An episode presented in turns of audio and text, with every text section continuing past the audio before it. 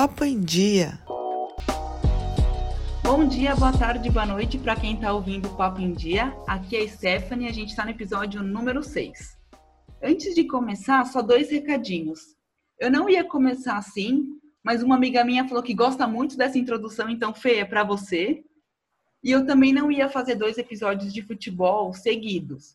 Só que como hoje, dia da gravação, é dia 19 de julho, dia do futebol, e dia 22, quarta-feira que vem, o Paulistão está de volta, eu não consegui fugir, né? E eu acabei dando um spoiler, o tema de hoje é a volta do Campeonato Paulista. Dito isso, eu chamei quatro mulheres fodas para representarem um dos quatro grandes times de São Paulo. Eu não estou me considerando porque eu não ia me autoconvidar, né? Então tem alguém do São Paulo também. São elas Vanessa Reis, Marília Maiero, Yasmin Ayashi e Camila Passos. Ah, antes que vocês percebam, a Camila não conseguiu estar tá aqui nessa conversa com todo mundo, então eu que lute para colocá-la depois. Primeiro, muito obrigada por vocês terem participado com a gente. E conte um pouquinho do futebol, do que vocês gostam no Campeonato Paulista e o time que vocês torcem, obviamente. Oi, pessoal, sou a Vanessa, sou Santista e filha de peixe, peixinho é, né? Meu pai é Santista, então eu, meu irmão, o resto da família somos todos Santistas. É... Comecei a gostar de futebol pequenininha, ele ia jogar uniformizado, eu ia uniformizada também, e... mas eu comecei a acompanhar mesmo jogos para valer em 2002, com aquele Santos histórico, as sete pedaladas em cima do Corinthians e foi aí meu batismo.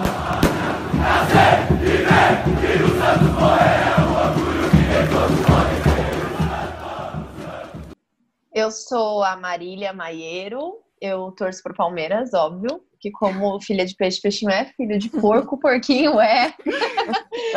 e família de palmeirense não tem como, né? É, eu, desde pequena, meu primeiro jogo foi com dois aninhos de idade, no famoso Palestra Itália. E Saudoso, desde né? então, oh, desde então não parei mais.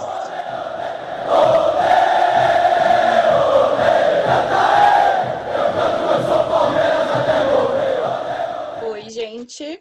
Eu sou a Yasmin, também herdei o amor pelo São Paulo, é, do meu pai. Na verdade, ele que, que encontrou esse amor e dividiu comigo, porque não é brasileiro e quando, quando veio ao Brasil, ele descobriu os clubes paulistas e encontrou no melhor time de São Paulo. Goiás! esse, essa paixão. E ele dividiu comigo, e desde então, desde pequena, eu, eu acompanho nos estádios, e não só no Morumbi, a gente tem muito isso de, de viajar com São Paulo mesmo. E hoje sou noiva de um São Paulino pior do que eu, então fiquei mais ainda apaixonada pelo clube.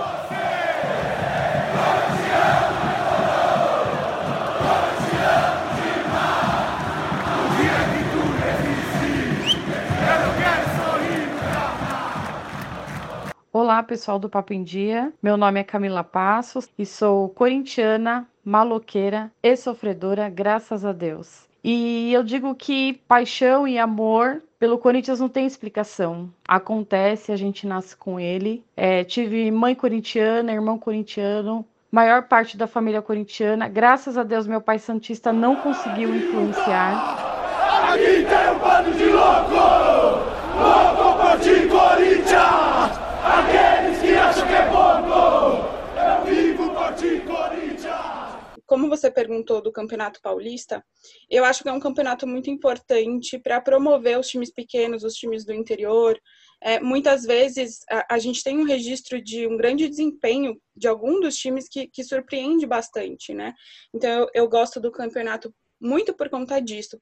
Eu, particularmente, preferi o formato anterior, onde os quatro times não, não lideravam os grupos, né? Mas ainda assim, eu acredito muito que é um dos melhores campeonatos regionais do país, com muita competitividade e talento se a gente comparar com os outros, né? E, e quando eu falo de São Paulo, do, do, time, há quem diga que esse título não é muito importante. A gente sempre vê muitas discussões aí quando um time é eliminado, a pessoa fala, ai, Paulistinha não tem importância, nananã, como justificativa da eliminação, né? Quem nunca? Quero, quero defender meu presidente, tá? Quero defender meu presidente, que Paulistinha foi aquele título medíocre que o Corinthians roubou. Então, isso é paulistinha. Essa falcatrua que tem no futebol. Ah, Tá? pronto. Pronto. Pronto. Já, já, já comecei a ser polêmica. Ainda bem que não tem gente do Corinthians aqui. Corta aí, Stephanie. Ah, ela que lute depois.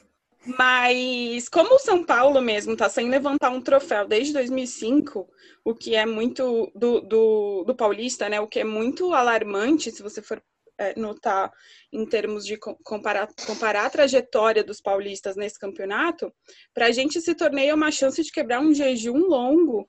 Então, é, é, é para a gente retomar um caminho de vitórias, da onde a gente nunca deveria ter saído. Então, eu, eu gosto muito desse campeonato e estou otimista para essa edição de 2020. Eu gosto do Campeonato Paulista também. Eu acho, eu acho que é, é um campeonato importante, sim, para os times. é, falam que é uma pré-temporada, né? Sempre taxam um paulista como pré-temporada. Eu não acho, eu acho que é um campeonato que tem, tem que ser, sim, jogado a sério. É, até porque, por mais que. a- Posso falar, né? Por mais que a federação. Deixa eu pensar. Eu posso falar? Posso. Por mais que a federação seja um Se órgão não muito. Ah, eu tenho que falar, gente. Eu não posso. Fala, Entendeu? fala. Lá fechar os olhos.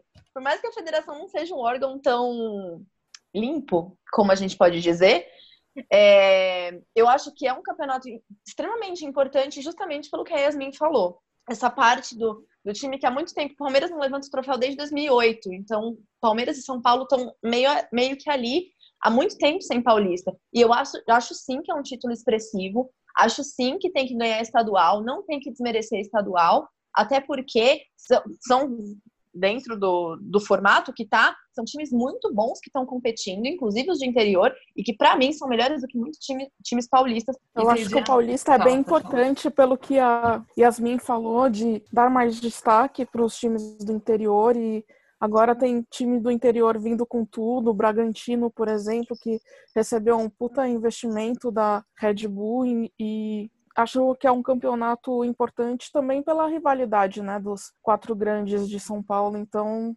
meu, é um campeonato que muitos taxam como pré-temporada, mas não é pré-temporada, é é já para começar a 100 por hora o ano. E só fazendo, juntando tudo que vocês falaram, todo mundo falou tão bonito, né? Que ai, o filho de peixe, peixinho de porco, porquinho e assim vai. Não, meu caso não é esse. Meu pai é palmeirense doente Aquariana do Paulino. contra. e eu sou do contra, exato. Mas Tá vendo? Poderia ir pro lado bom da família. Ai, Stephanie. hum, não teve escolha. Não- O São Paulo que me escolheu, não fui eu que escolhi ele. Maravilhosa. Melhor time que você poderia ter escolhido e escolhido você. Tá vendo? Só eu também acho. Mas se Eu- teve influência de outra pessoa da família, é só curiosidade. Então, na verdade, é assim, o meu pai é muito palmeirense fanático e meus primos, assim, a parte de- do meu pai também é toda palmeirense fanática. Só que minha prima e minha madrinha são corintianas. E aí eu ficava naquele meio, né? Quiseram me, me levar pros dois lados, né? Aí eu falava, "Vai, se eu for um, eu vou desagradar um, né? Se eu for outro, eu vou desagradar outro. Eu falei, ah, tem que ter algum time nesse meio termo, não é possível que só tenha esses dois no mundo. Foi aí que eu encontrei o São Paulo. E aí ainda era naquela fase que tinha ganhado o Paulista, ganhou a Libertadores Mundial de 2005, ganhou o Trio Brasileiro. Aí como é que você vai pra criança não torcer pra esse time que ganhava tudo? Eles só não me contaram que uma hora ia acabar, né? Essa parte de. Mas, aí- mas até aí, Um jejum longo. Nossa, paciência. Mas aí só, falando da importância do Paulista, como vocês contaram, é aquilo que a Yas falou, né? Muitos falam, ah, é o Paulistinha, não sei o quê, quando o time perde. Mas essa mesma pessoa que fala que é o Paulistinha, que não vale nada, é o primeiro que quando zoam o São Paulo, não é, mas nem o Paulista vocês ganham. Mas pera lá, não era o Paulistinha? Agora não é nem o Paulista que vocês ganham. Tipo, não, é só pra Exatamente. aquilo menosprezar o do outro, né? Mas.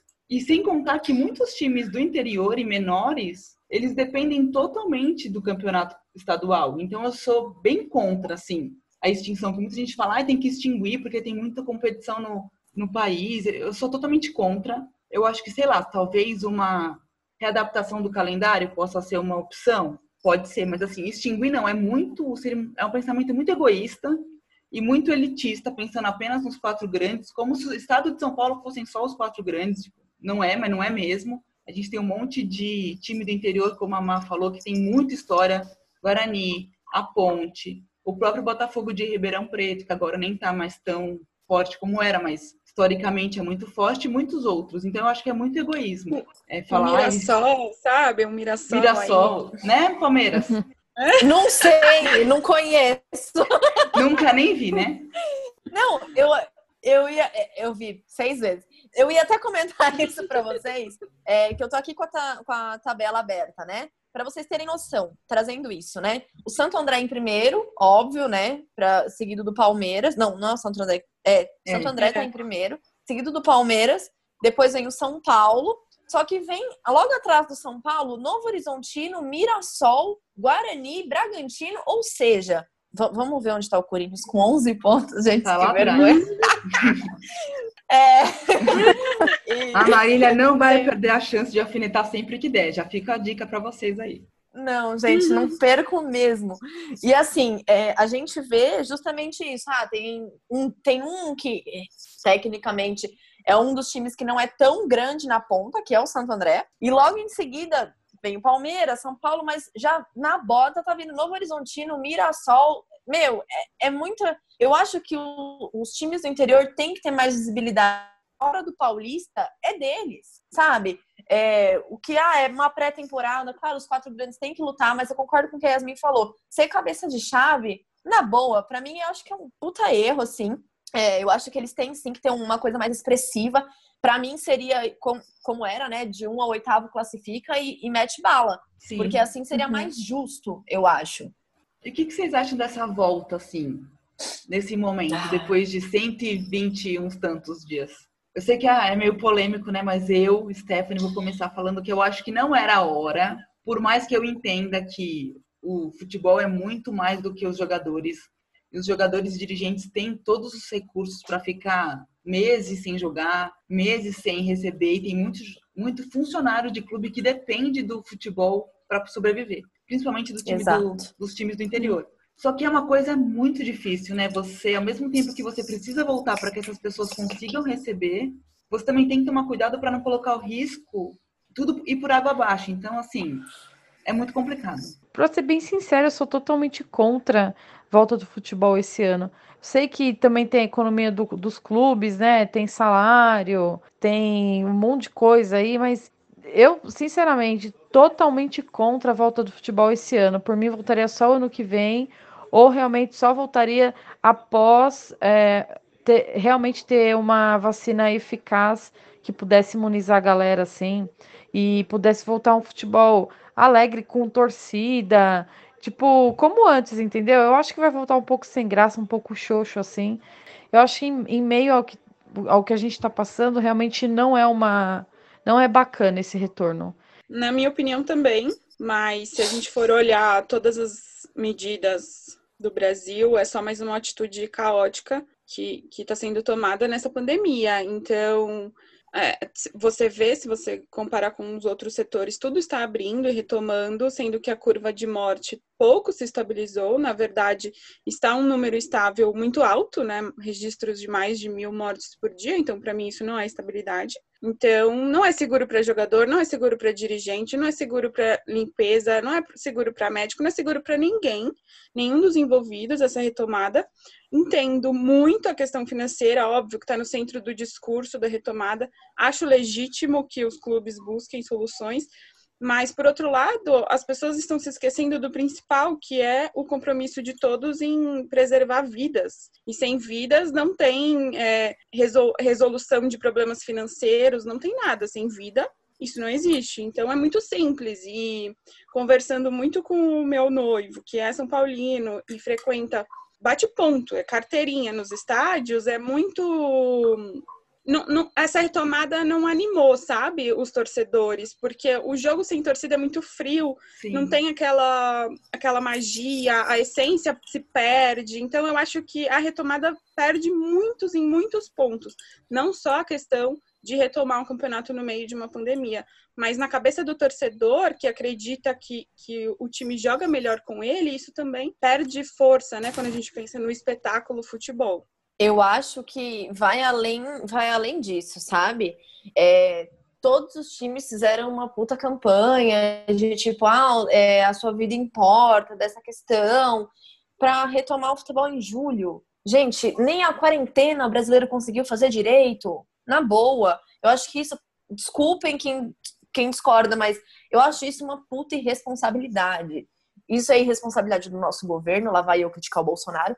Isso é irresponsabilidade do próprio da própria federação que permitiu isso. Porque não adianta fazer testes de Covid em jogador e dirigente. Quem tá, tá. E, e outra, é aquilo que a Yasmin falou. Pra que, que vai voltar o futebol? A magia do futebol é o torcedor. A magia do futebol é você estar tá ali. Quem vai se sentir seguro para ir num jogo de futebol, gente? Não, não vai existir mais. Porque uma coisa Eu também é, é o jogador ter a estrutura para atendimento, para fazer teste. Exato. Agora vai lá a gente é, querer fazer teste, assim, é um custo que tem que não é que quase ninguém tem. São os Exato. hospitais que não são todos que dão conta, as pessoas também não, não é todo mundo tem um convênio bom que tem essa essa facilidade que o jogador tem. Então a gente tem que pensar também que o jogador e o dirigente, ele é uma exceção do espetáculo. E não mesmo... só isso, tá, Esther? Porque recentemente os funcionários do Palmeiras, eu falo porque, né, já fiz parte do quadro de funcionário do Palmeiras, eles é, ganharam teste de Covid. Ou seja, quem trabalha num clube grande de futebol tá tendo uma oportunidade. Agora, por exemplo, no Juventus da Moca, não é a mesma oportunidade. Com certeza. Não, ah, difícil. Eu trabalhei nos dois. Eu posso falar a questão de estrutura. Então, por exemplo, lá do Juventus, os, os, jogadores vão fazer o teste de Covid, mas e o restante dos funcionários que precisam, às vezes não que o jogador não precisa, principalmente do Juventus, que é um time é, de não menor expressão, como posso dizer, um time menor, vai. E os funcionários que tocam aquele lugar? Entendeu? O Palmeiras ainda dá esse, esse teste porque tem dinheiro. Agora, e o restante? E os torcedores? Ficam aonde? O que a Yasmin falou, para mim, foi perfeito, assim, que a magia do espetáculo é o torcedor. E para mim, Zero, zero. É, é irresponsabilidade tremenda, tremenda voltar.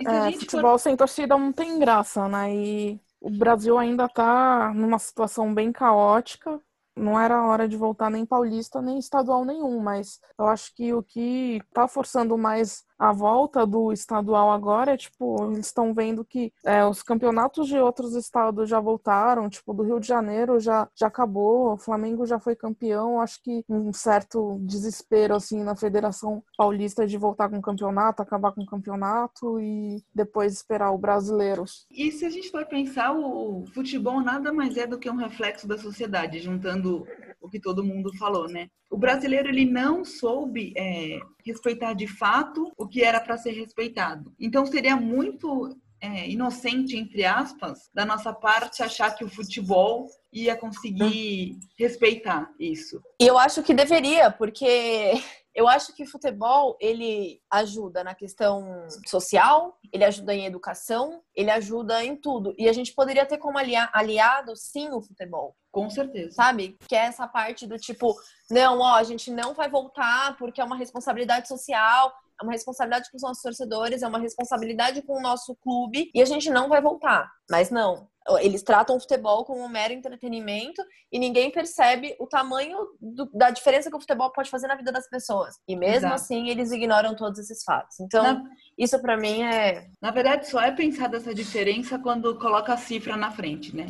Aí lembra Exato. quanto o torcedor pode trazer de benefício para o clube. Nossa, olha, ganhei não sei quanto em venda de camisa, em venda de ingresso. É, eu e Yasmin que o diga. Bota o ingresso a 100 reais, o ingresso do Paulista. Tipo. É, no Palmeiras também é, gente, mas é diferente, né? É bizarro, é bizarro, assim. Não que eu concorde com o preço do ingresso da, da do Allianz, mas eu não, é acho surreal. que é completamente é diferente, é. Da Vila também não é tudo isso, não. E além do ingresso, paga 27 reais de pedágio para Santos. Puxado, hein? Melhor você pro São Paulo, tô te falando. Ainda mais tem metrô agora. Exato. O metrô facilitou a vida, porque assim, quem é da Zona Leste sofre para chegar naquele estádio. Quem não é do Morumbi, eu acho que sofre, porque o estádio é longe. Se tiver alguém que não é de São Paulo nos ouvindo, Nossa, é mesmo. dando a honra de nos ouvir, é longe, hein? Morumbi é longe. É mesmo. Longe. Só os fortes que vão. Morumbi. Nossa. Gente, quando eu fui no show da RBD, foi eu. Ela vai, ela. Olha o desfoque do tema, vai. Conta aí. Não, é que foi longe mesmo. Você foi que nem o burrinho do Shrek, né? Tá chegando? Tá chegando? Tá chegando? Eu não, eu não lembro, mas acho que sim. Não, a caminhadinha, a caminhada agora aí do metrô até o estádio, eu também. Eu sou, assim, sedentária, então sofro. Ah, mas são, pessoas, gente, pessoas que pegam o metrô quase. Coloquem um tênis confortável, entendeu? Sempre. Porque É a longe. caminhada é longa. A sorte é que é reto, porque senão é bem uns 20 minutinhos indo. Ah, é? Acho que sim. Agora a gente vai falar Agora- o quê? Do que é. a Marília estava ansiosa para falar. Temporada vi- 20, né? Agora vai.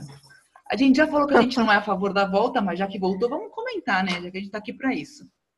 Já que você tá aí toda animada, Má, fala pra gente. Ai, Jogo- oi, primeiro jogo da volta, jogo da Não Globo gostei. ainda, Corinthians e Palmeiras em Itaquera. Não vou assistir. Pelo que eu andei dando umas pesquisadas aqui pra gente poder gravar, o Corinthians todo mundo lembra que tá super mais pra fora que pra dentro da próxima fase.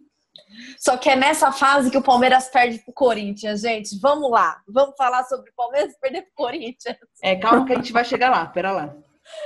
O Corinthians é o terceiro colocado do seu grupo. Ele tem cinco pontos a menos que o Guarani e seis pontos a menos que o Bragantino. O time não tem o Cantígio, que foi contaminado pelo coronavírus. E abrindo um parênteses, o Corinthians foi o clube da Série A que mais teve jogador é, contaminado. Foram 23 contaminados de 33 jogadores do elenco. Nossa. E eles trouxeram o Jô também, mas pelo que é, a Mata estava falando também, não deu tempo de regularizar tudo, então ele ainda não. Eu acho que ele ainda não joga. É dúvida. E o zagueiro Pedro Henrique e o Richard estão sendo negociados com o Atlético Paranaense, também ninguém sabe se joga ou não. Ah, mas o Pedro Henrique tá sendo a alegria dos corintianos não poder jogar, né? Então, É, mas até aí, tô dando a informação. A corneta ficam para vocês. Já do lado palmeirense, pra Marília parar de dar risada dos outros, tem o Gustavo Gomes, que é o melhor zagueiro deles, mas que não vai jogar provavelmente, porque o contrato encerrou, né, Mar? E aí não, não renovou a tempo de se inscrever de novo pro Campeonato Paulista. é, na verdade tá um contrapasse aí com o Milan, né? Que esperar esse fair play financeiro e tudo mais, que tá uma merda, né? Então ele assinou o contrato, mas na verdade ele não assinou o novo vínculo, né? Uhum. Então, essa coisa de. Ele deve aceitar o que o Palmeiras está pedindo, mas. né, Eu acho que é mais o. No caso do, do jogo de quarta, né? Não é nem ele não aceitar, é mais o tempo, né? De não dar tempo de. É, não, não, tudo. não dá tempo. Não, não dá tempo. Mas além disso, é, preocupa, pelo menos para nós palmeirenses, preocupa um pouco se acontece, sei lá, o Gustavo Gomes acorda de uma virada e não quer mais jogar no Palmeiras. Mas o Palmeiras está bem tranquilo quanto à negociação dele. O problema é que não joga quarta-feira. É. E ainda de quarta-feira, ainda o Palmeiras tá tentando vol- é, recuperar o Rony, né? Naquela punição bizarra da FIFA. Isso. E o Dudu foi vendido, ou tá quase para ser vendido, e também já não. O Dudu, o, Du- o Dudu já tá no Catar. É, então esquece Dudu. Ele já Dito tá no isso, Catar. e aí, pessoal? Corinthians Palmeiras em Itaquera. O que, que vocês opinem? Quem ganha, quem perde? O que, que vai ser desse jogo aí? Eu acho que o fator. Espera, Marília, vamos lá. Palmeiras faça o papel direito. Porque assim, é a única coisa que eu tô esperando. Mas, Yas, vamos, vamos pensar aqui, logi... vamos pensar logicamente com uma palmeirense que não assiste Palmeiras e Corinthians, jamais, eu não assisto. Eu acho que o fator de não ter torcida vai ajudar. Vai ser campo neutro. Então, Concordo. tipo, É. Sim. dane-se, então vai ajudar o Palmeiras nesse, nesse, nesse quesito. É, porém, eu acho que essa, essa falta do Gustavo Gomes e do Dudu vai ser bem delicada pro Palmeiras. Até não sei como que o Luxemburgo, o Luxemburgo voltar agora também, né? Então, eu não sei como que vai ser essa, como que ele vai estruturar o time com isso. Se vai ter o Rony, se não vai, provavelmente não. O Verón vai jogar, mas de qualquer maneira dá aquela de que e assim, a Yas Aí, eu espero que o Palmeiras faça parte dele. Yas, não espere. Porque sempre. A gente não o pode Corinthians- esperar do São Paulo, agora não pode esperar do Palmeiras também, tá difícil, hein? Não, gente, é. sempre que o Corinthians tá mal, sempre, a vida inteira foi, ao invés da gente pregar o último prego do caixão, não. A gente vai lá, deixa eu respirar um pouquinho, entendeu? Ressuscita de Então, é, Palmeiras tem dessas. Então, assim, eu, eu não tô muito otimista pro clássico. Eu acho que a, é, a volta, eu acho que os dois times estão muito frios, né? Uhum. Então vai ser aquele jogo chato de assistir, minha opinião, evidente. Mas eu acho que vai dar um empate, ou ali, se o Palmeiras conseguir arrancar 2 a 1 sabe? Sim. Mas pra mim vai ser um empate e jogo chato pra caramba de assistir. Eu acho que, num geral, a volta vai ser bem parada, assim, bem. É. Pior que retomada do zero, eu acho. Também acho. Tipo, de começo de temporada. Mas falando especificamente desse jogo, eu concordo com, com a Massi. E eu acho que o Corinthians é o time de São Paulo, pelo menos, né? Falando só daqui, que é o que mais vai sofrer com a falta de torcida por motivos óbvios. Sim. Que a torcida do Total. Corinthians é realmente insuportável no bom né? sentido. Pra É eles, o óbvio. diferencial deles. né? E no mal também. Mano, e a Hashtag fica a dica aí, ó. A gente perde o amigo, mas não perde a piada. Acho que Corinthians e Santos vão sentir mais a falta de torcida. Não sei se vocês já tiveram oportunidade de ver um jogo na Vila, mas é muito em cima do campo, tipo, muito em cima. Então, tipo, a pressão que a torcida joga no adversário, apesar de ser a menor dos quatro de São Paulo, é terrível. Então, Mas, Vanessa, eu- eu arrisco dizer que aquele paulista que vocês levaram, acho que foi 2015, né, contra o Palmeiras, isso. 2015, é, foi, né, que lá a gente ganhou a Copa do Brasil logo em seguida. Eu estava no jogo da Vila, eu morava em Santos, é, e posso dizer que, assim, foi o único jogo que eu fui na Vila, e foi, cara, é um caldeirão aquilo ali. Tipo, Exato. É, é surreal. É, por mais que seja compacto, não é nem pequeno, é compacto. Compacto, É exato. muita gente no mesmo lugar. É muito E- vertical, né? É, e eu acho que, tipo, é um, um diferencial, assim, grande. E eu acho que também vai fazer falta pro Santos na volta aí. É. No caso do Santos, eu, eu tenho sempre um pé atrás com o Santos em Paulista. O Santos reage muito no mata-mata. O Santos é forte em mata-mata, então eu tenho um pé atrás aí com o Santos por causa disso. Apesar de mediano na classificação geral, primeiro no grupo, enfim, na, no mata-mata eles são sempre É, mata-mata surpreendentes. cresce. Então eu tenho um pouco. Eu tenho, inclusive, traumas disso, porque eu parei de ir em, clássicos do Paulista, porque eu vi todos perderem, entendeu? Eu- Santos, eu não aguento mais perder pro Santos quando eu vou. Nem me faz. Ninguém pro Palmeiras. que Eu já não tá aguento mais perder né? clássico. Pronto. É, então, só que assim, por isso que eu estou confiante que o São Paulo vai ganhar esse Paulista. Stephanie, grave esse, essa Tá frase. gravado. O São Paulo vai ser campeão. Estou com o Murici, meu ídolo, ele vai ganhar. Eu acho que o São Paulo é o favorito para levar, me- mesmo o Palmeiras e Santo André estan- estando à frente. É, o São Paulo vinha no embalo, né? Esté, a gente Aham. acompanhava e comentava muito juntas. E era o melhor time quando o campeonato parou, na minha concepção. Sim. Inclusive, a gente tem a última partida 2 a 1 super difícil contra o Santos, e a gente ganhou, né? Aham. Então, eu acho que o São Paulo vem forte. O, o Diniz, apesar de eu não ser muito adepta a ele, eu acho que ele corrigiu muitas coisas, principalmente a parte da posse de bola, que eu acho que ficava muito para a parte da zaga, do dos volantes, e pouco chegava lá para os atacantes, mas eu acho que ele corrigiu esse ponto. Hoje o São Paulo está muito mais vertical, mais rápido né, no ataque, então acredito que se isso se manter, a gente tem grandes chances de, de, de conquistar o objetivo aí, de quebrar esse jejum horroroso sem títulos, mas eu acredito, estou confiante. Eu falo, né, com amigos são paulinos, todo mundo tá meio otimista, né? A gente tem esse pé atrás, mas eu tô feliz com o São Paulo antes da pandemia. Espero que a gente continue. A gente é líder do grupo também. Uhum. É, mas também, Esté, acredito que a formação não mude muito, né? A gente não comprou nenhum jogador, mas também vendeu só o Anthony, se eu não Graças a Deus. Depois a gente Reforço pra vocês. Graças a Deus, reforço. Então a gente só ganhou aí. Tem Thiago Volpe, o Juan- Fran, Arboleda, o Bruno Alves, Bruno Reinaldo. Alves, adoro. Nossa, eu, eu acho que o São Paulo, eu acho que São Paulo vem forte, sim. Tanto que no começo eu, do ano, né, quando nada disso tinha acontecido, eu falava que os dois favoritos, tipo, entre pra mim uma final seria Palmeiras e São Paulo, uma possível final. Analisando times, tá? Não, enfim, a trajetória do campeonato. É, hoje a gente vê que o Santo André tá na ponta da tabela, então pode ser que a gente se surpreenda, pode ser que nem Palmeiras, nem São Paulo esteja na final. Tipo, por causa Sim. de um Santo André, por causa de um Novo Horizontino, que a gente sabe que tá vindo muito bem. E ainda, É, só complementando, mas sem querer te cortar, a gente tem que lembrar também que agora é mata só, né? Tirando a final, é, é um jogo único. exato.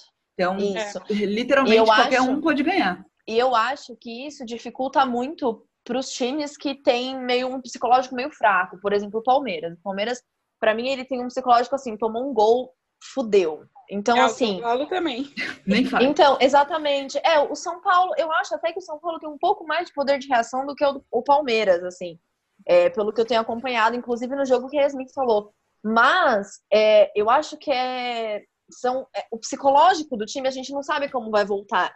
Foi É. o que a gente estava conversando. Então, pode ser é um campeonato completamente diferente do que a gente estava vendo é, de alguns meses atrás. Então, eu acho que o psicológico vai influenciar muito, é a rotina dos jogadores. Em compensação, por exemplo, a final que eu falei, Palmeiras, né? Poderia ser Palmeiras e São Paulo. É, eu acho que o Palmeiras sai, sai atrás nessa, nessa coisa que está perdendo o Dudu, que é um jogador de extrema importância.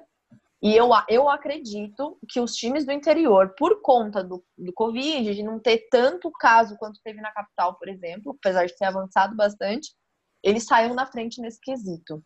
Então, é. pode, Mas os pode times ser... do interior tem uma preocupação também, porque eu não acompanho tão a fundo a escalação e, e, o vai e vem de jogadores, mas eu sei que os times do interior contratam com encerramento em abril, porque eles contratam pensando unicamente no, no Campeonato Paulista, no né? No estadual. Uhum. Então eu não sei como que eles vêm, se eles vêm com muita baixa, o próprio Santo André que tá líder aí geral se, se perdeu jogadores, então acho que é um ponto a gente para a gente analisar, mas falando até de São Paulo, eu fiquei feliz que a gente se manteve com a estrutura hoje, a gente tem Tietê, tem Daniel Alves, Igor Gomes, tem Pato, Ai, tem, saudade de tem Vitor Bueno, então acho que se a gente tirar o melhor deles, a gente tem grandes chances de, de sairmos com a taça, e eu espero muito que isso aconteça. Eu não, também... eu acho que São Paulo tem uma grande chance mesmo. São Paulo vem para mim, como eu falei, é um na época que a gente começou a ver a montagem do elenco, é, para mim, Palmeiras e São Paulo estavam entre os melhores times da capital. Hoje, São Paulo, para mim, é favorito. Justamente pela saída do Dudu, por tudo que está acontecendo. Claro que a mudança de clássico, ganhar o clássico vai depender muito dessa minha opinião, gente. Então, aproveita que você falou pro clássico e vamos voltar pro clássico. A gente saiu do clássico, não era para sair ainda. Vamos com calma. Quem que vocês acham que leva um clássico? Depois a gente volta a falar de São Paulo e Santos e afins. É, tem que ter esperança que vai ganhar, né? O time não teve um, uma, um campeonato bom até quando iniciou a pandemia. É, somos terceiro do grupo, com dois jogos difíceis, de certa forma, com o Guarani em segundo colocado. Também tem um jogo fora de casa, mas que creio que por conta de ser jogo sem torcida, não está tendo muita vantagem, né? Ou desvantagem jogar fora de casa. E aí vai ser difícil pra gente, né? Impossível, na verdade, se classificar. Mas corintiano acredita até o final, né? Que alguma coisa, algum milagre, algum milagre pode acontecer. Então, sigo nessa linha, acreditando que é possível é, torcer como nunca para o meu time. Eu acho que vai dar empate por, pelos times estarem frios e é, mas acho que talvez a falta de torcida do Corinthians beneficie o Palmeiras, talvez, ou empate ou 1 a 0 pro Palmeiras. Marília tá super feliz com o seu, com o seu comentário. Eu vou de 1 a 0 pro Palmeiras também. Ah, você vai dar seu palpite depois eu fecho. Eu acho que vai, como eu falei, vai ser um empatezinho. Pode ser que tenha um empate meio chato. É aquele jogo truncado, mas em compensação, eu acho que como a Vanessa comentou, e eu tinha falado lá atrás, fator torcida, acho que vai, pode colocar o Palmeiras na frente aí em Itaquera. Eu queria muito achar que dá Palmeiras até para poder já encerrar todas as chances do Corinthians, mas eu acho que dá Corinthians mesmo sem torcida, porém, vocês não me xingarem, eu acho que eles ganham do Palmeiras, mas eles não conseguem a vaga. Por quê?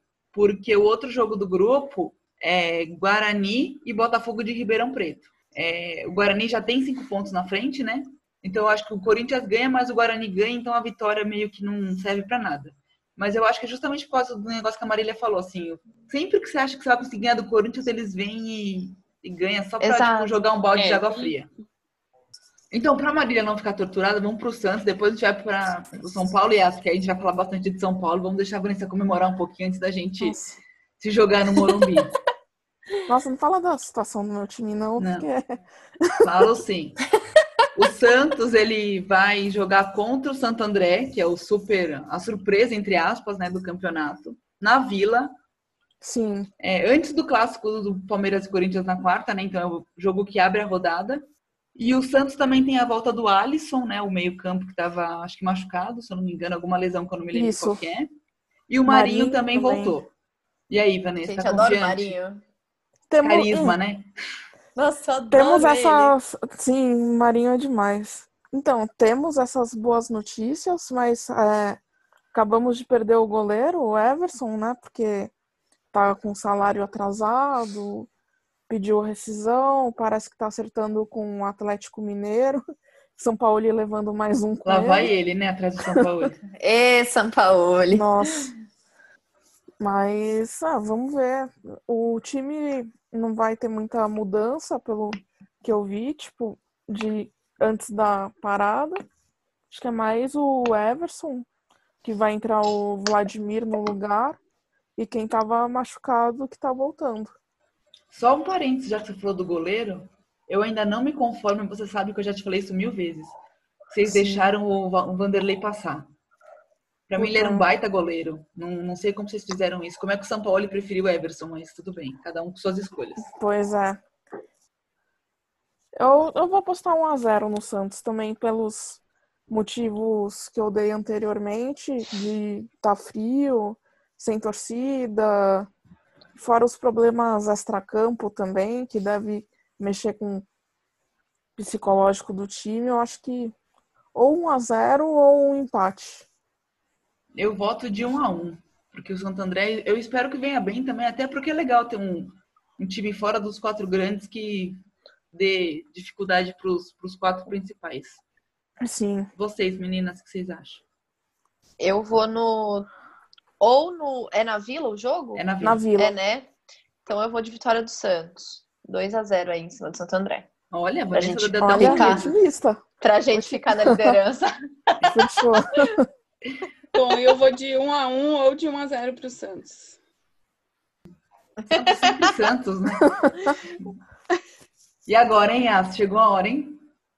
Eita! Mas antes de Campeão- falar dos O campeão voltou, Stephanie. Tá vendo? Mas antes de falar de São Paulo do show, eu separei uma informação. Eu fiquei tão emocionada que eu já ia esquecer, mas é uma informação que eu achei extremamente curiosa. O grupo do Santos tem como segundo colocado o Oeste, né? O antigo Oeste de Itápolis, que agora é o Oeste de Barueri. Vocês acreditam que ele é vice-colocado do grupo e, eles têm, e ele tem só três vitórias, seis derrotas e um saldo de empate. menos 13? Eu fiquei chocada quando eu vi isso. Nossa. Menos 13? E É a né? prova, é a prova de que empate é ruim. Empate é, é péssimo resultado. É melhor você ganhar ou perder do que empate. Não, então, e aí, se a gente for pensar que nas, no- nas quartas, né? Os, os dois do grupo se enfrentam, eu imagino que o Santos tá com a vaga na semi bem encaminhada, né? Porque Sim, o Santos geralmente costuma ter um time com um bom ataque, enfrenta um time que tem menos 13 de saldo, enfim, né? Queria deixar passar que eu achei muito curioso. Agora sim, Yas. Não me deixa sonhar, que eu já vou sonhando assim, ah, ganhou o Paulista em 2005, aí veio o que? Libertadores, Mundial, tricampeão brasileiro, aí Exato. já tô lá em Mas, 2030 é- já. mas é o único, é o único título que a gente tem para conquistar esse ano, né? Porque pela tabela os outros campeonatos passaram para 2021, né? Sim. Então, e a gente precisa dele, né, para se reerguer, para dar um respiro. E, e é o que a gente falou, com o Corinthians praticamente desclassificado, que se Deus quiser, Palmeiras amanhã vai só afundar esse time mais um pouco. E o Santos um pouco morno, o Santo André perdendo jogadores, que é o que a gente falou. E o título fica entre São Paulo e Palmeiras. E aí, como a própria Marília falou, é, mais para o São Paulo, porque o Palmeiras perdeu o Dudu. Então, o Palmeiras perdeu o melhor jogador dos últimos anos do clube.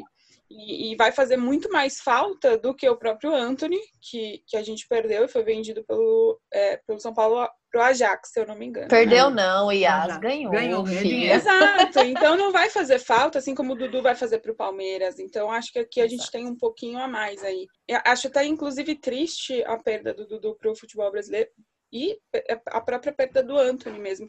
O, o Brasil sempre vai perdendo jogadores novos que podem ser promessas, né? Então acho isso até uma pauta que daria para a gente falar em outra conversa, né? De tanto que a com gente fala. certeza. Mas é um, é, é um assunto. O, o, o Brasil sempre perde muito, o futebol brasileiro sempre vem perdendo jogadores de futuro, então é, é até um ponto aí. Mas por isso que eu acho que o São Paulo vem, vem mais forte.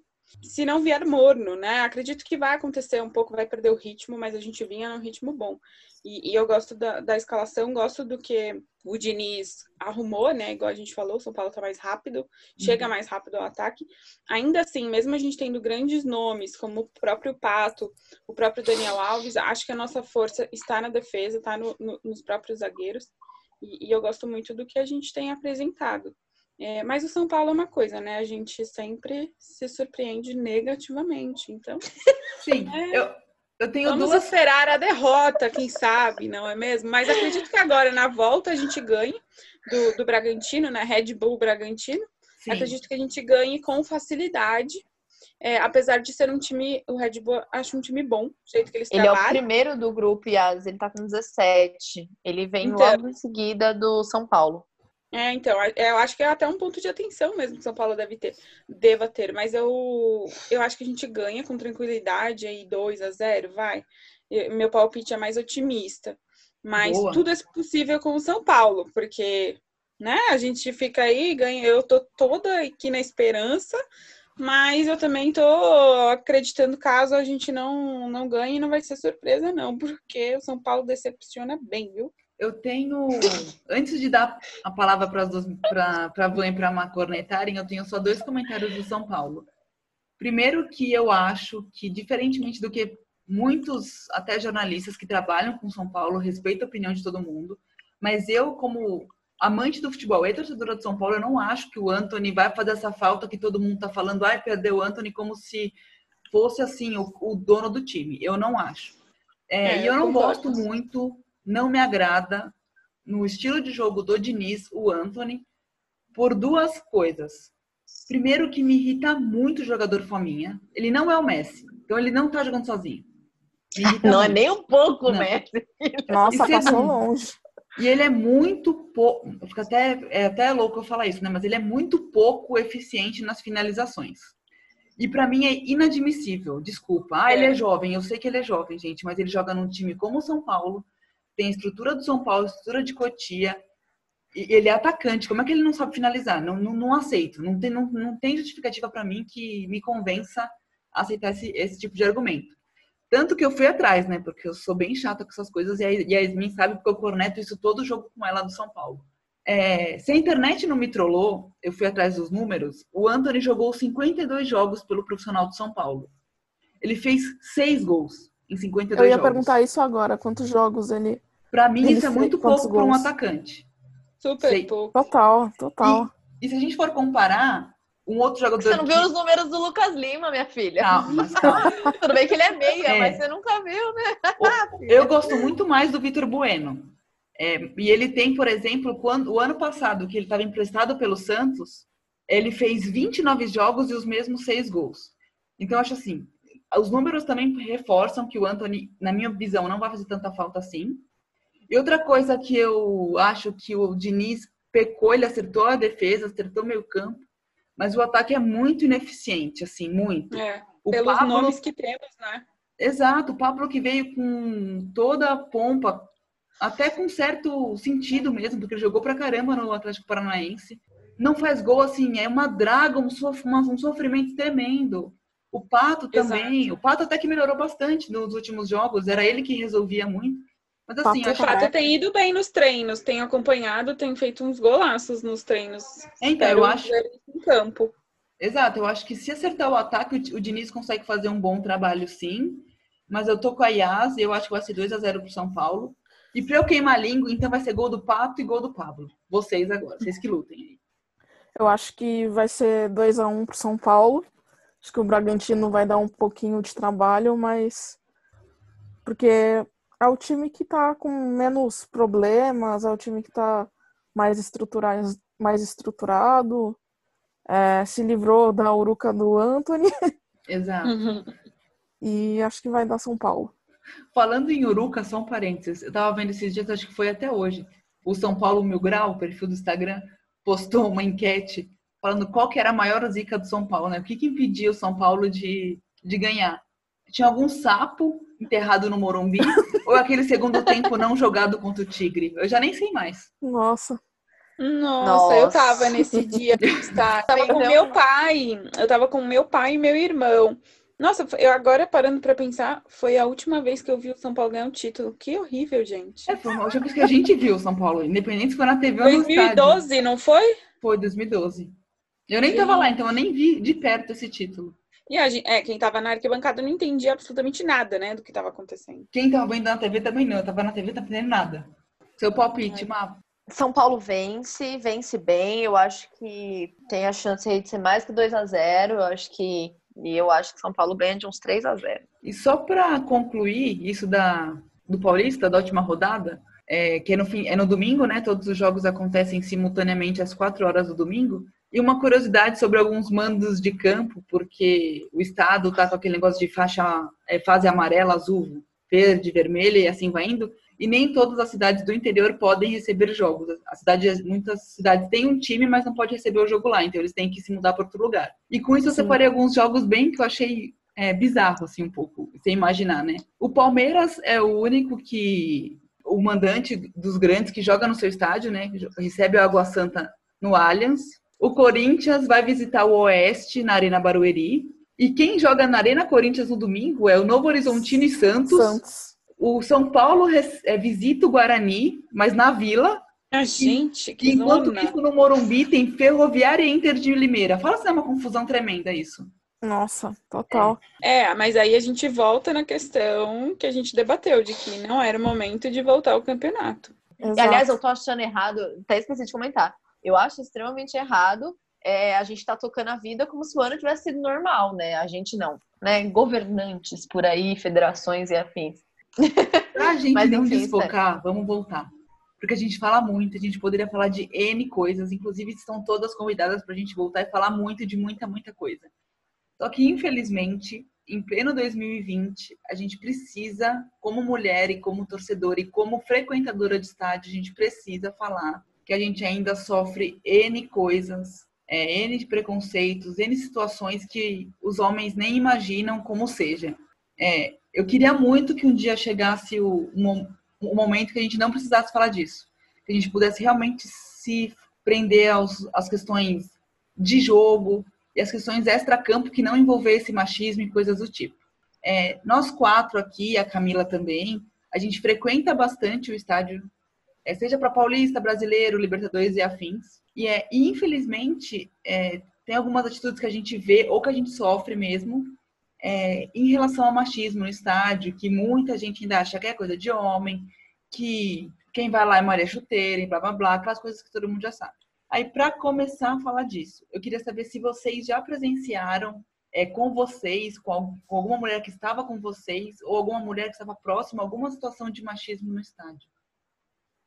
Então, eu, eu nunca presenciei assim, mas já ouvi histórias de gente que tava na organizada e, tipo, é aquela multidão, aí vai, o cara mexe e tal, você não sabe quem foi. Como eu sempre fui em cadeira, é, lugar marcado, eu acho que é um pouco mais tranquilo. E nunca fui desacompanhada também, sempre fui ou com meu pai, meu irmão, ou com o namorado, com você. Comigo. Já Exato. fomos, só um parênteses. Eu e Vanessa já fomos no São Paulo e Palmeiras no Morumbi. Uh, Exato. Um jogo Ou- horrível 0 a 0 mas enfim. Sendo jogo, vou em qualquer jogo, não só no do Santos. Chamou, tamo junto. Eu acho que eu entro até, Esté, é, além de no estádio, eu entro no futebol em geral, tá? Uhum. É, eu duvido e, e lanço um questionamento pra vocês. Quem nunca teve que provar que gostava de futebol? Eu, Nossa. Eu escrevi isso num post que eu fiz hoje no Instagram do próprio podcast, falando em homenagem ao dia do futebol, que eu já perdi as contas de inúmeras vezes que alguém fala, você gosta de futebol? Então o que é um impedimento? Ou, ou eu vou até mais. Ah, você é palmeirense, você é São Paulina, você é Santista, corintiana. Fala a escalação do seu time. A Nossa. escalação da década de 90. Sim. A escalação daquele título de 70, sabe? É uma eterna aprovação. A Yas, ela foi de torcida, eu acho que ela vai me entender melhor. É, a gente, fre- eu já frequentei muito torcida organizada. Me, sen- me senti muito mais respeitada em torcida organizada do que dentro de uma torcida comum do Palmeiras. é um assunto delicado, mas que não remete a todos os, tor os torcedores, assim. Sim. Eu acho que tem, Uhum. tem uma, uma questão, assim, dessa coisa de, ai, não, mas você entende, não sei o que. Isso é de todo lado. É, e falo porque trabalhei com futebol, trabalho com futebol, e eu tenho isso dentro da nossa profissão é isso. É o tempo inteiro se provando, é um tempo inteiro. Eu estava trabalhando numa assessoria de um clube que era gerido por uma mulher, que era do Juventus, que era eu e a Cristina Strutz. Então, assim, estar à frente de um departamento de comunicação de um clube é muito difícil. E quantas vezes ela não teve, ela, eu, enfim, não tivemos que erguer a voz para falar, eu sei do que eu tô falando. Quantas vezes, num- quando eu trabalhava no Palmeiras, eu não tava no portão atendendo o torcedor e mexiam comigo? Pessoas que eu nem, nunca nem vi na minha vida. Além dessa questão que a Vanessa levantou de mexerem ou não com a gente e ter que estar sempre acompanhada, eu acho que é uma questão de eterna aprovação de que você gosta ou não gosta de futebol, que você tá ali não é pra ficar vendo macho, é pra ficar simplesmente torcendo. Você ama, não? Exato, você não ama 11 jogadores, você ama uma instituição. Tem alguma situação que você quer contar, mas assim, mais específica? Hum, teve uma vez, eu lembra que eu não sei se eu acho que um pouco mais pra trás eu comentei de um jogo contra o Boca. Uhum. que a gente estava fazendo no portão. E tava um caos, aconteceu. Eu tava trabalhando naquele dia é, e tava um caos, assim, um caos, porque a catraca deu pane, né, no sistema. E os torcedores queriam entrar, já tinha começado o jogo, Palmeiras precisava virar, Palmeiras já tinha feito um gol. E tava, pensa que ninguém conseguia entrar, ninguém conseguia fazer nada. E um torcedor tava meio que preso na catraca, ele não conseguia passar. E eu fui pra frente, né? Do tipo, ó, não vai passar, não vai passar. Eu sempre, infelizmente, tive esse costume de tomar a frente de algumas situações. E isso não é muito bacana, principalmente tratando com o torcedor. É, E ele falou assim: Meu, o que, que essa mulherzinha tá fazendo aqui? O que, que ela acha que ela vai conseguir? Nossa. Nossa. Aí eu olhei assim, mas, mas assim, até então, gente, pra mim, comentário é comentário. E quando ele entrou, quem foi a mulherzinha que ele foi pedir orientação onde ele tinha que se sentar? Fui eu. E aí ele virou pra mim e falou assim: é, vai você mesmo, já que não tem nenhum outro, nenhum outro cara pra me orientar. E além disso, assim, antes da Yas falar, são situações assim bizarras que só a gente como mulher é que às vezes é, se põe numa situação de refletir que o homem nunca vai saber. Por exemplo, eu já me peguei perguntando, pode ser que a errada seja eu? Posso ser, pode ser também. Eu vou no, ah, eu tô indo no Morumbi, um calor do, do, do caramba, assim. Aí eu penso, mas eu não posso de shorts, porque Ah. muitos, infelizmente, é, fora do estádio, dentro do estádio, acham que é um pretexto, né? Que qualquer coisa é um pretexto. Então você tem que Gente. não ir. É uma coisa muito louca isso. Então, assim, não importa onde mulher vá, com o que, que ela veste, ela sempre vai ter, como eu falei, que se provar. Vai ter sempre alguém falando mal, vai ter sempre alguém ou dando uma cantada, ou tentando alguma coisa, ou vendo a- uma coisa, tipo, meio como se ela fosse um pedaço de bife. E, gente, eu acho isso surreal. Não importa a roupa que a mulher esteja, ela é vista assim. Isso é bizarro. Antes da Yas falar, uma outra coisa complementando o depoimento da Má, é que além de tudo isso, a gente tem que ficar se provando também em tudo. Várias vezes a gente tá lá, tipo, no calor do jogo, assim, comentando o jogo com quem tá com a gente, seja um amigo, um namorado, mãe, pai, sei lá, com quem tiver. E aí a gente fala alguma coisa e aí você ouve alguém falando: Nossa, olha esse comentário, tem que ser mulher, não sabe de nada. Não dá um minuto, o colega da pessoa que falou grita a mesma coisa que você gritou há dois minutos atrás. Fora que quando você grita no estádio, independentemente, é, você é mal vista. Então, gente, desculpa, mas eu vou no estádio que eu pareço homem. Então, pra mim é. Tô mentindo, Yasmin. A Yasmin me conhece na vida. E primeiro que eu pareço, que eu pareço homem. Então, eu já chego e falo assim. Pra o quê? Já impor respeito. E se meteu louco comigo, eu xingo também. É, já sofri algumas situações é, de corintianos que às vezes me perguntam o que, que estão fazendo no estádio, né? Porque olham torto para mulher que fala palavrão, por exemplo. Cara, é impossível ir no jogo do meu time e não falar um palavrão, entendeu? Então, assim, não tenho vergonha disso.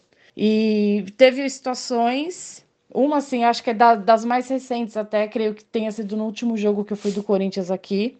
E eu tô lá, o juiz dá, né, aquele apito amigo pro, pro outro time, a gente começa a xingar, e o cara falou: pô, né, boca suja, não sei o que lá, mulher não tem que falar palavrão. Ah, olha, meu amigo, que história é essa? Você tá no lugar errado, irmão, né? Ou então, se você tá incomodado com meu palavrão, é só você se retirar. E tiveram outras situações com mulheres também. É, nesse dia tava, eu tava com minha prima no estádio e falando nossos palavrões, e uma mulher falou assim: Nossa, é, uma menina tão bonita falando palavrão. Eu falei: Qual que é o problema? Eu tô no estádio, né? Primeiro, eu não sou santa, nem pretendo ser, e vou continuar falando meu palavrão dentro e fora do estádio. E é o meu direito, entendeu? Eu paguei ingresso, tô lá na minha torcida, torcendo pro meu time, e eu extravaso mesmo. E se a pessoa não gostar de ouvir o meu palavrão, ela que se retire. Não, mas isso é muito osso. E no Morumbi, Yasa, eu juro que vou deixar você falar, tá? O Morumbi é muito longe. Eu, é o estádio do meu time, mas é muito longe. Gente, me perdoe, eu duvido, eu atiro a primeira pedra a pessoa, a torcedor, que nunca errou o jogador que estava lá no campo, porque é muito longe. É péssimo. E aí vai você, como uma mulher, que já aconteceu comigo, de errar, né? O jogador que Gente. errou o passe ou que perdeu o gol. Parece eu que tenho tá cometendo um crime. tenho- Gente, É eu mulher, tá doença. vendo? Não entende nada, não sei o que, quer, quer falar, não sabe nada. Gente, pelo amor de Deus, tudo você tem que Isso já aconteceu comigo, Esté. Isso já aconteceu comigo. Eu tenho um. Eu descobri que eu tenho um problema no olho que chama ceratocone. Não sei se vocês já ouviram falar. E eu não enxergo, eu não enxergo nada. Nada, nada, nada do lado direito. Não enxergo, não enxergo. Infelizmente, tinha uma criatura na minha frente. Eu até tava com uma amiga minha, a Kate. Tinha uma criatura na minha frente. E eu não conseguia enxergar desse lado. Eu tinha que enxergar desse. Eu não vi quem tinha errado. Gente, desculpa, eu sou cega, cega de verdade. Eu tenho mais de 10 graus nesse olho. Eu não, eu não vi quem que tinha feito a jogada. Pra mim, ó, não, não vi, não vi, não vi. Eu só sei que eu olhei, eu falei, caralho, hein, Dudu? Nem era o Dudu. Mas é, baixinho, moreno, pra mim era o Dudu. Aí o, o Thiago olhou pra mim, que é o namorado da Kate, e falou assim, Marília, não é o Dudu. Eu falei, ah, não, quem? Ainda tentei pagar da bancona, né? Aí o cara que estava atrás lançou. É, além de mulher, não sabe quem é, quem é o jogador. Se vem aqui pra olhar jogador, não sabe quem é. Nossa, sempre Nossa. tem esses comentários escroto, né? Mas Yas, Ah, é. fala, vai, que eu já falei demais. Conte. Na verdade, vocês todas falaram muito bem e, e é aquilo, é além do nosso território do futebol, né? A mulher tem que provar na vida, né? No dia a dia, em todas as nossas atividades. Mas é, tem um ponto também que é não só de torcedor para torcedor, mas a mulher é mal vista dentro do estádio por autoridades, por polícia, por tudo.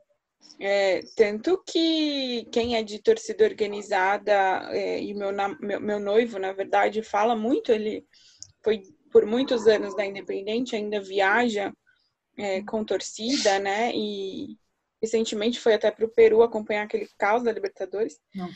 Mas. E ele sempre me falou muito sobre isso, porque a gente está junto há muitos anos e, e eu sempre. é, a gente se conheceu no estádio para começo de conversa, então Lindo, né? gente- eu sempre falei, Oh. né, sobre isso.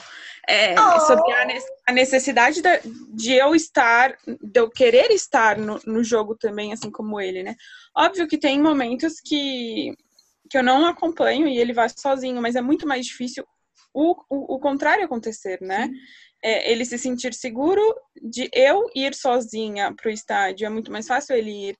Então, é por N motivos, pela, pe- pelos julgamentos e pela, pelas situações que a gente não gosta de passar, né? Por olhares, assim como a gente passa na rua, na feira e qualquer coisa, mas também por, por polícia, né? O policial tem zero respeito com, com você, e, e, e quando isso transcende a torcida organizada, as mulheres que, que, que meu namorado convive bastante fala é, é, é surreal quando uma mulher viaja para o Rio de Janeiro, por exemplo, o que elas têm que, que passar para para seguir viagem, enfim, tem, tem Ô, tudo Yas, isso. eu, eu não sei se na Independente tem isso, mas algumas caravanas, algumas mulheres nem podem ir, né? Tem várias. É, na, lá na Mancha, eles. Assim, não sei hoje, tá, gente? Não sei hoje. Porque faz muito tempo que eu não frequento torcida, desde 2012. É, 13. É, antigamente tinha exatamente isso que a Yas comentou. É, ah, cara, tem algumas caravanas que cara, ó, melhor você não ir, porque a caravana é pesada, porque tem polícia, por exemplo, contra o Flamengo. E eles optavam, clássico, clássico fora, é, ó, não vai, porque não sei o quê, ou se não vai de uma outra maneira, porque caravana, os caras meio que, tipo, a polícia também sempre pegou. Gente, eu já apanhei de polícia, então tá tudo certo. É eu admiro muito as mulheres que, que, que, topam ir apesar de tudo, porque é coragem. Nossa, né? eu também. É, é, Nossa, muito. É muito. Eu, eu, aplaudo, de verdade. Eu não passaria por isso. Eu não tenho estômago para isso e eu acho que eu sofreria muito é, de passar por situações constrangedoras como essa. Mas eu admiro quem coloca o amor pelo time à frente até de situações muito constrangedoras. Apesar de que eu encerraria com otimismo o empoderamento da mulher, não só no futebol, né, mas em todos os ambientes, já, já é um fato, né? Aqui no Brasil, a gente tem cada vez mais tido voz para lutar pelo que é nosso de direito há muitos anos. Então, hoje a gente lota, sim, arquibancada, apesar de tudo, apesar de ser um ambiente marcado por machismo, por assédio, por racismo, né, por homofobia homofobia, que a gente também Sim. tem que falar, intolerâncias quais forem, né? Mas por amarmos muito o futebol, né? A gente sabe, nós somos pessoas que, que amam o futebol, a gente já conquistou muitas coisas, né? Tem muitas coisas que, que eu via e você fala que é absurdo. A questão do, das líderes de torcida à beira do campo com aquelas roupas super provocativas, super diminutivas, né? Você tá lá sendo uma coisa sexual apenas. Uhum. Então, tem a questão do futebol, do próprio futebol feminino, né, Stex? Você falou até no seu post hoje, mulheres. Há uns anos atrás era proibido proibido, gente. Loucura. Exato. Então, e aí a gente olha, tem coisas boas acontecendo, apesar Com de certeza. tudo. Né? Tem a visibilidade, a estruturação maior do futebol feminino. É, o próprio São Paulo, né, com conhecimento de casa, tem investindo bastante no futebol feminino. É, então, é, é interessante canais de denúncia contra assédio, contra casos ruins dentro do estádio também existem agora, então isso não existia antes. Mas é, é que a gente sabe, desanima porque é uma coisa que já deveria não existir, mas se a gente olhar para o Oriente Médio, né, Esté, a gente falou sobre isso, Sim. as mulheres estão conquistando agora o direito de ir para o estádio, então certeza. tem a gente já avançou muito, é, mas óbvio, é longo, a gente precisa de, do dia a dia, de brigar por direitos, é, sem aquela questão de ir pro estádio você ser desejado, ser olhado, eu só quero ir pro meu jogo e acabou.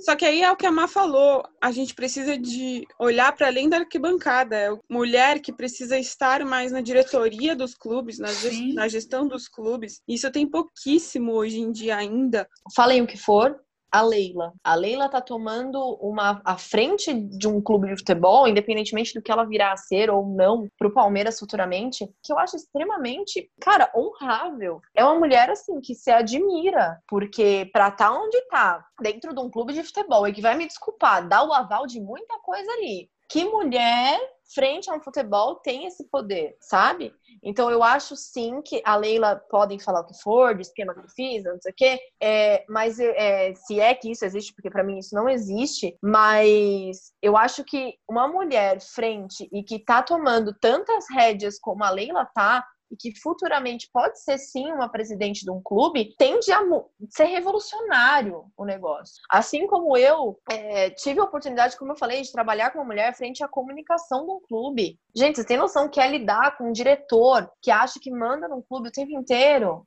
E cito outra mulher aqui, Rita de Cássia. Ela é do Cruzeiro. Ela é RP do Cruzeiro. E ela saiu recentemente e agora voltou. E, nossa, assim, quando eu fui para Minas para fazer meu TCC, ela abraçou de uma maneira e, sabe, um amor, assim, que eu acho que falta muito é, nos clubes de futebol, que talvez a mulher dê um toque a mais. Não que mulher seja isso, né? Tipo, esse toque mais humano. Mas eu acho que mulher tem muito mais sensibilidade de se trabalhar, uma sensibilidade maior de se lidar com pessoas do que um cara que, um homem que, tipo, tá preocupado ali com o final do mês ou que não tá nem aí com o próximo. E, mas eu acredito também que, como a Yas falou, as coisas têm mudado, as coisas têm evoluído. Eu acredito sim que tem evoluído. Muitas mulheres acham, ah, não, não evoluiu, continua a mesma coisa. Mas a partir do momento que, Esté, você está dando espaço para a gente falar sobre isso, que é um, uma mídia, é uma forma de divulgar sobre isso, significa que as coisas já estão mudando. Com e, certeza, e, e o espaço está sempre dado. E, e, não, a gente até agradece. E eu acredito muito que tudo isso é, seja futuramente para algo que a gente, como a Yasmin falou, não precise. Ou Yasmin, ou que você não lembra, a gente não precise discutir mais sobre Sim. isso. Que seja todo normal, né? É, exato. E é isso que eu espero. Assim como o futebol feminino vem com força, tem pessoas aí que estão à frente de um departamento de futebol feminino, tem a Priscila Pedroso, que está atualmente como assessora de imprensa do futebol feminino, que antes era um homem, tipo, como que um homem vai entrar no vestiário? Então, assim, é, eu acho que tem coisas, uma, uma sensibilidade, como eu falei, maior. Então, eu acho que vai além da gente se impor. Eu acho que tá na hora de homem se fechar um pouquinho, Conscientização, se colocar na ca... exato, se colocar na casinha e perceber, olha, meu lugar é ficar quieto. Eu acho que Exato. falta isso também. E, gente, a gente poderia ficar aqui horas e horas e horas falando, mas a gente precisa acabar, porque senão, né, vai ter 25 horas de podcast e ninguém vai ouvir. Para encerrar, eu queria muito, Aí eu vi muito... sim, porque tá muito mara. Eu Hum. também Exato. acho. Mas eu Eu queria fico muito, triste muito... quando eu ouço e não tem mais pra ouvir, sério. Vamos ter que voltar. Vocês estão convidadas a voltar. Eu queria muito agradecer de verdade, meninas, por vocês terem participado. A gente vai falar mais sobre a importância da mulher no futebol e muitos outros assuntos que vocês já estão convidadíssimas. E para acabar, eu Ai, queria obrigada, que você dê a palavra de volta para vocês. Se vocês quiserem indicar alguma coisa, comentar, cornetar rapidamente, rapidinho, o que vocês têm para falar. Eu queria te agradecer é, pelo espaço e, e dizer que o projeto é incrível. O Papo em Dia é, chegou para suprir uma necessidade mesmo de, de podcasts que falem sobre variados assuntos relacionados ao ambiente do, do futebol, né? Eu sei que você fala sobre tudo, mas o futebol, por ser a sua paixão, é o coração desse projeto. Então. É muito especial pra gente fazer parte disso, de algo tão especial para você. Então, eu queria só te agradecer e dizer que, que é importante é, mulheres abrirem canais de discussão como esse para a gente conquistar o que a gente almeja, né? Então pedimos respeito e pedimos é, principalmente lugar de fala, né? Porque a gente tem muito e a gente sabe muito falar. Então, muito obrigada. Então, o Corinthians tem um canal chamado Respeitas Mina. Foi lançado em 2018, no mês de março, no mês das mulheres, né? Eu lembro que na entrada do- dos jogos, as pessoas estavam oferecendo um adesivo com a frase não é não, por conta do assédio, da violência contra as mulheres e tal. Eu achei muito bacana, porque eu acho que toda torcida tem que ter, todo time tem que ter um espaço voltado para as mulheres, né? Todas as torcidas são movidas por líderes que são homens e tal, e é difícil ver uma mulher ou outra à frente de alguma torcida. E creio eu que é um, tá inserido no site oficial do Corinthians. A gente torce para que as mulheres é, tenham à frente mulheres que representem outras mulheres. Eu acho extremamente importante, ainda mais dentro do estádio, dentro da, da torcida do nosso time. Queria agradecer de participar de mais um podcast. Participei também do, da Premier League e deixo uma dica para as torcedoras do Santos. Tem a bancada das sereias, então quando quiserem ir no estádio, tiverem medo de ir sozinhas, Santos tem essa iniciativa, só procurar o grupo que dá para ir para o estádio e ser recebida de braços abertos. Top, hein? Ah? Té, eu só queria te agradecer é, por todo, por toda essa esse, convite, né, e todo o serviço que você tem feito, porque eu acho que o seu podcast tem sido um serviço para para todo mundo, assim. Eu adorei ter participado do Harry Potter, nossa, adorei mesmo. É, e é um prazer estar com meninas, mulheres já, né? Porque para mim a Yasmin e a Stephanie vão sempre ser meninas, porque, gente, desculpa, eu encontrei elas com 18 anos. Exato. Mas é um prazer estar com vocês de novo, poder debater o que a gente sempre conversou em- na faculdade, o que a gente conversa é, no dia a dia. E muito importante esse assunto que você trouxe, Esté. E só tenho a te dar muito, muito, muitos parabéns, te desejar muito sucesso com todos os futuros temas. Aí, sabe que pode contar, pelo menos comigo aí. E tamo junto. Elas querem que eu acabe chorando, né? Mas eu não vou chorar. Para acabar, eu queria de novo agradecer mesmo a participação de vocês. E eu queria indicar, obviamente ligado ao São Paulo, dois podcasts que eu acho muito legal. Um é o podcast oficial do São Paulo, que é o 90 anos em três cores, que eles estão fazendo toda a linha do tempo da história do São Paulo e eles contam com personagens super legais, assim, da história mesmo. E também tem o GE São Paulo, que é o feito pela equipe de setoristas do Globoesporte.com, que também tem GE São Paulo, GE Palmeiras, GE Santos, que também é super legal. Além de eles trazerem o dia a dia do time, eles trazem materiais especiais, é, como eles fizeram do São Paulo recentemente sobre os bastidores do tri do Mundial, tri da Libertadores, e eu imagino que os outros times eles também façam isso. Então acho legal a gente indicar outros parceiros de trabalho. E eu queria acabar dizendo o que todo mundo já disse, que mulher, lugar de mulher é no estádio, é na feira, é no shopping, é, na, é em casa, é onde a gente quiser. E é isso, um beijo e nos vemos no próximo.